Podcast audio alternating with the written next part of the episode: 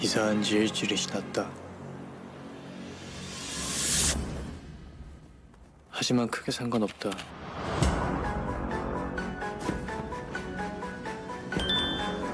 그냥 지금 죽을까?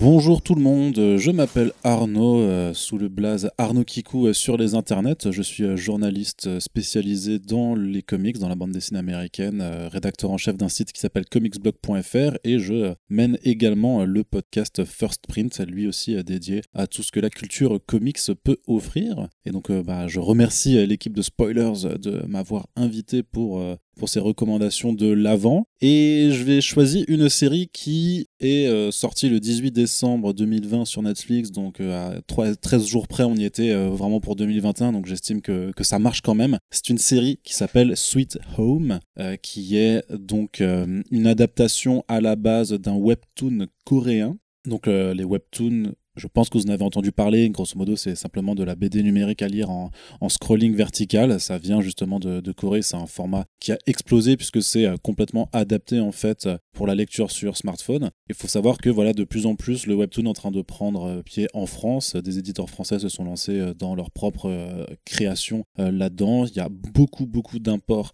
euh, qui vient de Corée. Et euh, grosso modo, Sweet Home, c'est un des titres là-bas qui a euh, connu le plus de succès, ce qui justifie le fait que ça a été adapté en série télé, diffusé sur Netflix. Alors, grosso modo, de quoi ça parle? On va s'intéresser à en fait un, adolescent, un lycéen qui est un peu solitaire, qui est un peu dépressif et clairement aurait bien envie de se tirer une balle dans la tête, qui intègre un nouvel immeuble. Et en fait, très très très rapidement, et j'insiste sur le très rapidement, il va s'apercevoir qu'il se passe quelque chose de pas normal, que certains des habitants semblent euh, justement avoir des attitudes très étranges, être un petit peu euh, contaminés par quelque chose. Et en fait, euh, voilà, dès le premier épisode, en fait, la situation initiale, elle, est donnée, c'est-à-dire qu'il y a quelque chose qui transforme les gens en monstres. dehors, ça devient très rapidement l'apocalypse et tous les résidents de cet immeuble vont devoir se barricader et donc faire face à un danger qui peut venir d'à peu près partout. Donc c'est vraiment une série très horrifique à la base, qui expose à la fois, bah, qui, qui, est assez classique dans son traitement, c'est-à-dire que forcément, quand des gens sont reclus dans des espaces clos, euh, ça permet toujours d'aborder un petit peu les dynamiques de groupe, euh, les relations euh, sociales, puisque forcément, on trouve des gens qui sont issus de toutes les classes sociales en Corée, donc autant des, riches investisseurs que des gérants d'une épicerie, voilà, donc des, étudiants plus ou moins avec un bon état d'esprit. Mais surtout, voilà, c'est quand même aussi une vraiment une série d'horreur et de survie dans laquelle, en fait, chaque jour, en fait, représente un véritable danger. Les, les, les personnages ne savent pas quoi s'attendre, ils sont complètement euh, laissés à eux-mêmes. Et puis, ben, les, en fonction de, euh, des épisodes, ben, il y a tel ou tel personnage qui risque de se transformer en monstre à tout va. Donc, c'est, moi, j'ai trouvé que c'était vraiment euh, très agréable à regarder. C'est surtout sur le côté horrifique, en fait, que ça m'a plu dans le côté fantastique et, l'imaginaire visuel, puisque, alors, personnellement, je suis un grand fan d'horreur depuis très très longtemps et j'ai toujours beaucoup aimé les, les, délires d'horreur très gore qui viennent d'Asie, notamment du Japon. pour citer, je sais pas, The Machine Girl ou Tokyo Gore Police, qui ont vraiment toujours en fait des, idées visuelles complètement folles et qui savent utiliser à la fois ben, un bestiaire euh, repoussant et euh, le, gore de façon générale pour avoir des scènes euh, complètement délirantes et parfois à la limite même du comique. Par exemple, dans Tokyo Gore Police, il y a une nana qui se fait couper les deux jambes et qui utilise le, flux de sang qui sort de, ses jambes coupées comme engin de propulsion. Donc voilà, on est dans ce genre de choses. Donc Sweet Home va pas non plus trop là-dedans, mais c'est une série qui est extrêmement généreuse. Donc les monstres, il y a vraiment des, de toute forme, de toute taille. Euh, c'est assez violent et même euh, gore par moments. C'est parfois même repoussant parce qu'il y, a, des délires un peu de, de sortes de, de, de fœtus géants euh, dégoûtants, tout ça. Donc il faut quand même avoir les, les, les yeux un petit peu accrochés. C'est pas forcément à tout le monde. Je reconnais volontiers que en termes de prod, c'est pas non plus parfois les effets spéciaux sont pas sont pas tous dingues. Disons que quand c'est vraiment des effets spéciaux pratiques, c'est vraiment ça ça tue. Après, il y a des images de synthèse qui sont plus ou moins réussies sur, certains monstres, mais même quand les monstres sont pas forcément ultra réussis, il y a un design derrière, il y a vraiment une recherche en fait euh, d'inventivité. Et surtout quand on regarde en fait le, le webtoon euh, duquel ça vient, donc euh, qui est fait par euh, Kim et Hwang Yongshan, qui ont aussi fait un, autre webtoon qui s'appelle Bâtard, qui est aussi voilà une bande dessinée à, gros succès. Bah, c'est quand même un, dessin qui est assez sommaire, qui est qui est pas ultra détaillé. En même temps, pour publier au format numérique, là, des chapitres tous les jours, toutes les semaines, t'as pas forcément tout le temps de temps d'aller beaucoup dans les détails.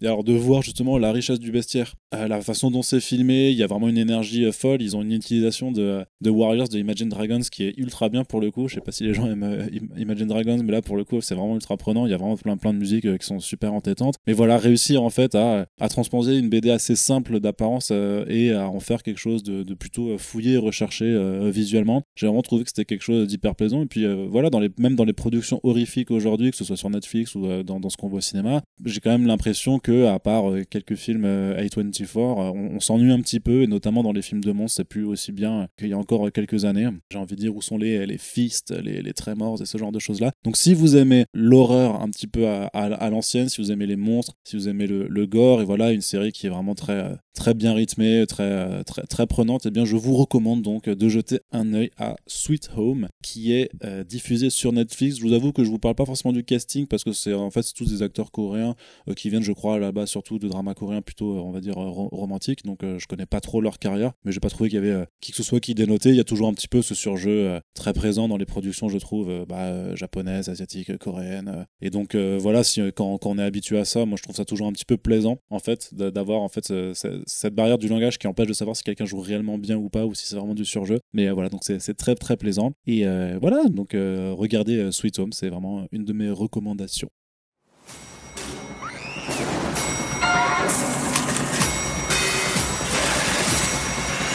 이것은 질병이 아니다. 저주다.